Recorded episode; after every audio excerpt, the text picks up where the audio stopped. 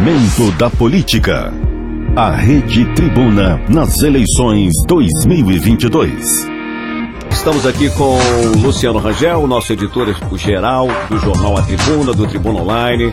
E vou passar a palavra para o Luciano, que hoje vai receber para fazer uma entrevista aqui do nosso momento político aqui da Rede Tribuna de Comunicações, Eric Musso.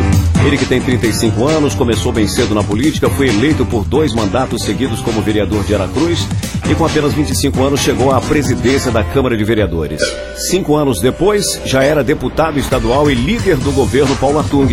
Com 30 anos de idade, foi eleito presidente da Assembleia Legislativa do Espírito Santo, sendo o mais jovem deputado a assumir esse cargo no país. Hoje, Eric Musso cumpre seu terceiro mandato e também pela terceira vez consecutiva está à frente da presidência da Assembleia.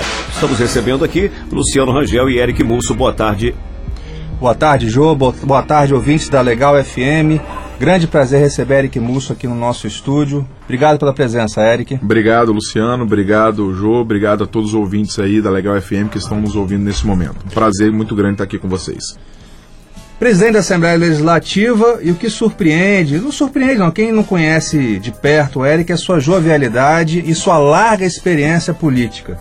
Apesar de tão novo, já passou por tantos cargos importantes, né, Eric? De onde vem essa, esse interesse pela política, esse dom de fazer política? A política é a ferramenta de transformação social, né, Luciano? A política é a ferramenta de mudar a vida das pessoas. E isso desde muito cedo, acompanhando então meu finado avô, eu tive a oportunidade de ver isso de perto. E isso me motiva. Né? Comecei como vereador lá em Aracruz. Né, tive a oportunidade de ser presidente da Câmara né, e aos 27 anos chegar à Assembleia como deputado estadual e estar ali presidindo a casa, abrindo as portas da Assembleia e trabalhando pela população capixaba. Então, a política é essa ferramenta poderosíssima de mudança e de transformação social que me move, que me motiva e que me energiza a trabalhar pelo Espírito Santo e pelo país. Muito bem, e você já está com, essa, com esse momento seu na sua carreira política em que agora você se coloca como pré-candidato ao governo, ao governo do Espírito Santo. Por que você quer ser é, governador do estado, Eric? Chegou a hora de termos um governo com ousadia. Chegou a hora de nós termos um governo para dar um salto de qualidade. Nós compreendemos que nos últimos 20 anos, né, sob duas lideranças, o Estado esteve administrado. É, compreendemos que a gestão fiscal foi importante e é importante, mas compreendemos que é um momento agora de dar um salto de qualidade, de pegar tudo que foi preparado e saltarmos com uma qualidade, com ousadia, né, de um momento novo da política do Espírito Santo, assim, de uma mudança geracional, né? Eu respeito a liderança do atual governador Renato Casagrande, respeito a liderança do ex-governador Paulo Artung, mas imagine você ouvinte que quando eu tinha sete anos de idade, Renato já era vice-governador de Vitor Boás em 1994. Então por que não mudar? Por que não renovar? Claro, com planejamento, com experiência, com equipe, né?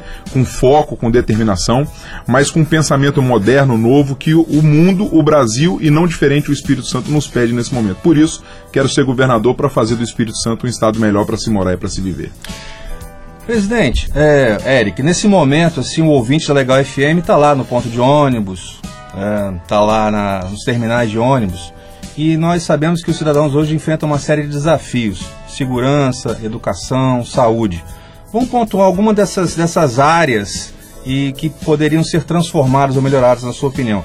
O transporte público, por exemplo, como avançar nessa, nessa, nessa área do governo? Eu acho que primeiro nós precisamos criar um plano de mobilidade urbana. É isso que eu digo assim. Há 20 anos a gente ouve falar em sistema integrado da Grande Vitória, a gente ouve falar em sistema integrado, sabe, do transporte público e essas coisas não saem do papel, né? Nós não temos assim um plano de mobilidade urbana eficiente. Nós temos um protótipo de aquaviário, temos um hum. protótipo de ciclovia na ponte, temos um, um quilômetro e meio que foi feito ali agora na rodovia das Paneleiras, na frente do antigo aeroporto, mas não há uma integração por completo. Buscar tecnologias, buscar obras de infraestrutura mundo afora, né? Pegar o que deu certo no mundo e tentar implementar no Espírito Santo. Então acredito que a gente precisa avançar nisso, né? Nós tivemos aí é, um retrocesso no que tange a questão do transporte público capixaba. Na época da pandemia foram tirados os cobradores, né? Dizendo que os cobradores transmitiam Covid, mas os ônibus superlotados, uhum. né? Depois disso, voltam-se os cobradores, falam que vão criar linhas aí de ônibus elétricos com ar condicionado e assim por diante. Nós não não vimos isso ir para a rua. Subsidia-se o diesel, né, aumenta o custeio da passagem, diminuindo o custo operacional. Então acho que a gente precisa fazer uma reformulação, não só no transporte público, quando eu digo da questão do ônibus, mas tirar essas obras de infraestruturas do papel para que elas se tornem realidade. Há quantos anos a gente ouve falar em aquaviário, sabe? Agora essa ciclovia da ponte agora em Vila Velha, ela atrapalha agora os, os caminhões passarem de baixo, então você imagine que projeto maluco que foi feito é, quanto a isso. Então a gente precisa avançar nessa questão não só do transporte, mas também na questão da infraestrutura para que a gente possa dar vazão não só aqui na capital, mas como toda a grande vitória, que é um gargalo há muitos anos. O jornal A Tribuna vem publicando algumas reportagens mostrando a situação, Eric, dos, uh, dos pacientes no interior do estado. Você é um político que conhece bem o interior do Espírito Santo, circula muito. E um problema que a gente vem detectando é a questão da falta de estrutura hospitalar no interior do estado, que faz com que muitos pacientes tenham que se deslocar para Vitória em busca de atendimento. Como resolver esse problema uh, do atendimento hospitalar no Espírito Santo? Primeiro que a gente não pode não nos indignar, né? não dá para a gente que quer governar o Estado não ter uma indignação ao abrir os jornais e ver que uma mãe perde o seu filho depois de quatro horas esperando atendimento na porta de um hospital estadual. Ou que uma criança perde sua vida por falta de atendimento de pediatra, noticiado pela Rede Tribuna. Então, assim, é, não dá para a gente esperar 10, 15 anos para uma construção de hospital. O Roberto Silvares em São Mateus foi dado duas ordens de serviço uhum. em uma década e não sai do papel. Nós estamos indo para 11 anos da construção do Hospital Geral de Cariacica. Uhum. Então, eu acho que o gasto falta ser prioritário do governo. Eu não sou contra a ciclovia, por exemplo, da ponte. Eu acho que é, um, é uma coisa legal, uma coisa bacana, né? Mas eu acho que se nós tivéssemos pegado esse dinheiro e acabado o Hospital Geral de Cariacica, nós já estaríamos salvando vidas. Tá tudo certo? Tá tudo pronto? Essas 150 mil famílias que estão na extrema pobreza estão comendo? Né, no Espírito Santo, está chegando junto o dinheiro, porque 230 recebe Auxílio Brasil, cento e poucas recebe o Bolsa Capixaba, mas ainda nós temos 150 mil famílias que não têm o que comer no dia de amanhã. Então, só estou dizendo assim, nós precisamos investir com velocidade na saúde. A saúde não pode esperar. Nós estamos com um paciente há oito anos esperando uma prótese de joelho. Nós estamos com pacientes na fila há dois, três anos, e deve ter muitos ouvintes com amigos ou familiares nesse momento, nesse caso, que estão com as suas cirurgias eletivas suspensas ou paradas há dois, três anos. Que estão com uma catarata agarrada, que estão com a cirurgia de tornozelo, de cotovelo, de mão, de. enfim. As eletivas não têm velocidade. Há uma centralidade que chega a ser de, tamanha covardia com os capixabas, assim. Né? Você pega uma pessoa, por exemplo, que faz hemodiálise, que fica três horas dentro de uma van, quatro horas dentro do ônibus, vem para Vitória, fica três, quatro horas numa máquina, volta três vezes por semana, isso é desumano. Né? Então, acho que tem que haver uma descentralidade do atendimento de saúde, e precisamos ter velocidade na construção de unidades hospitalares. Se o governo não tem velocidade, busca parceria privada. Nós já vimos isso funcionar muito bem em estados da federação e fora do país. Então, assim, o que nós precisamos é dar velocidade para atender melhor as pessoas. Não dá para ficarmos 10, 12, 15 anos para construir o Hospital de Cariacica, ficarmos 10, 12, 15 anos para construir o Roberto Silvares dando duas, três ordens de serviço e as coisas não saem do papel. Muito bem, outro ponto importante que nós temos acompanhado, e essa é uma questão que, que vem ao longo do tempo, é a questão da segurança pública. É, nós temos visto que a quantidade de assaltos, é, a quantidade de assassinatos, é, enfim, isso faz parte, infelizmente, de uma rotina da população de conviver com essa situação de segurança. É, Alega-se que a polícia não pode estar em toda parte a todo tempo, uhum. mas aí o cidadão se vê compelido a perguntar: como é que eu faço então? Então, como é que é a sua proposta? O que você pensa em fazer em relação à segurança pública? Quando eu lancei minha pré-candidatura a governador, eu achei que eu ia falar em resgate da segurança pública, mas falo com muita humildade: é renascimento da segurança pública. A segurança pública precisa renascer no Espírito Santo, começando pela valorização dos profissionais nós somos nota A na gestão fiscal, estamos entre as, a 10, as 10 economias do país e temos os piores salários da área de segurança pública desse país. Então, seja do bombeiro militar, da polícia militar, da polícia civil, da tec científica, dos médicos legistas, do sistema prisional, os piores salários da segurança pública do Brasil estão no Espírito Santo. Então, isso anda na contramão da gestão que nós temos do ponto de vista fiscal. Valorização. HPM sucateado, estamos com os mesmos IML de duas, três décadas atrás, né? os peritos fazendo protestos. Então, isso passa por uma integração por completo, não é só a valorização.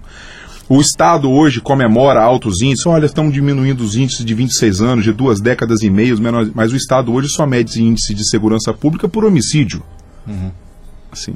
Me desculpe, mas e o crime contra o patrimônio? O roubo, o furto, a pessoa que teve seu celular roubado, a pessoa que teve sua casa assaltada, que roubaram sua bicicleta, que roubaram sua moto, que roubaram seu carro. Isso não está sendo medido. Uhum. Só está sendo medido segurança pública no Estado por homicídio. Uhum. Né? Então, assim, isso é uma maquiagem em cima da segurança pública do Estado e as uhum. pessoas sabem o que eu estou dizendo. Uhum. Quem está nos ouvindo agora sabe o que eu estou dizendo. Vai para o norte do estado. Roubo de gado, roubo de caminhonete, roubo na área rural, roubo de saca de café. Sim, não tem uma segurança no campo, uhum. né? Então, mas é medido pelo homicídio. E aí dá essa, sensação de que, olha, nós estamos com os menores índices dos últimos dois, dos últimos 26 anos. Claro, nós ficamos dois anos com tudo fechado. Né? Uhum. Ficamos com dois anos de pandemia, então é natural que as, os índices abaixem. Né? Então, assim, nós precisamos de atuar fortemente na segurança pública, com valorização, com capacitação. Segurança pública não se faz só com compra de viatura, de armamento. Policial está indo de 38 de pistola, bandido está descendo de fuzil. Uhum. Assim, e precisamos integrar as forças policiais. É inadmissível que nós não tenhamos as forças do Estado hoje integradas à Força de Segurança com a Polícia Federal e com as guardas municipais e com a PRF. Segurança pública não pode ter vaidade Segurança pública precisa ter integração, inteligência, planejamento, boa valorização, sabe? Né? Bons equipamentos e assim por diante. Agora, não dá para nós não termos um Estado medindo a segurança pública sem os crimes contra o patrimônio. Não dá hoje para um delegado não ter a sua assinatura digital, por exemplo, para fazer um inquérito, ter que pagar do próprio bolso. As pessoas não conseguem tirar identidade nas cidades né? que é um, um, serviço da Polícia Civil, mas que por falta de, de condições de trabalho as pessoas não conseguem tirar a identidade. Então, assim, era resgate, mas com muita humildade. É um renascimento da segurança pública que a gente precisa fazer. Érica, eu tenho conversado com alguns é, pré-candidatos e essa é uma pergunta que hoje se impõe no país porque é uma realidade que nós, eleitores, é, estamos vivenciando que é a grande polarização política. Há um tempo atrás nem se falava em polarização, né? Isso é uma é palavra verdade. nova. é né? verdade. Mas é, entrou, entrou para o vocabulário até, de, que todo mundo fala sobre isso. Esquerda, direita, centro. Quem é o político Eric Musso nesse calendário, nessa situação política toda que se coloca hoje no Brasil? Cristão, família, casado e junto com a mesma mulher há 15 anos, de direita, mas preparado para ser governador com qualquer presidente que o brasileiro definir. Com qualquer presidente. O governante que quer governar para o seu povo, ele precisa construir pontes e não muros. Governo que briga com o governo federal trabalha contra o seu Estado. Independente do presidente que seja. Quem vai definir presi o presidente serão os brasileiros e brasileiras. Eu não quero que o Espírito Santo continue sendo o patinho feio olhando para São Paulo e tendo inveja, olhando para o Rio Grande do Sul, olhando para Santa Catarina, não. Nós não podemos ser o segundo ou terceiro estado da federação, nós temos que ser o melhor estado da federação para se morar e para se viver, para gerar emprego, gerar renda, gerar oportunidades. Eu não quero ser um governador, eu quero com muita humildade ser o melhor governador que esse estado já viu, sabe? E estou preparado para governar com qualquer presidente que o brasileiro definir. Então, assim, claro, existe essa, essa, essa divisão no país, né? E eu acho que a gente tem que deixar de brigar e olhar para os problemas. Nós temos que olhar para o problema da fome, temos que olhar para o problema do desemprego, temos que olhar para os problemas sociais, temos que olhar para, sabe, os problemas ambientais, temos que olhar para os problemas de infraestrutura, né? Independente da brigalhada pré-estabelecida, olhar para o problema que atinge as pessoas no dia a dia e como resolver esses problemas. Eu acho que esse é o grande desafio. Agora, o presidente que o brasileiro definir, esse governador, se for escolhido pela população capixaba, estará de pé e à ordem para fazer as tratativas que sejam em benefício do povo capixaba. Eric, um grande prazer conversar com você. É, essa conversa podia ir longe, mas nosso, eu queria que você deixasse aí sua mensagem para o ouvinte da Legal FM que está nos escutando agora. Quero agradecer, agradecer aqui a Legal FM, agradecer você, Luciano, o João, o Ricardo, a toda a, a rede Tribuna, essa, essa rede de comunicação importante para a sociedade capixaba, que leva a informação à população capixaba sempre com muita verdade, com muita lisura e com muita clareza. E dizer aos capixabas que nos acompanhem pelas redes sociais, né, que acompanhem o nosso trabalho, que nós vamos caminhar aí de agora até outubro, outubro numa caminhada construindo junto com você um novo tempo para o Espírito Santo. Obrigado. Momento da Política. A Rede Tribuna nas eleições 2022.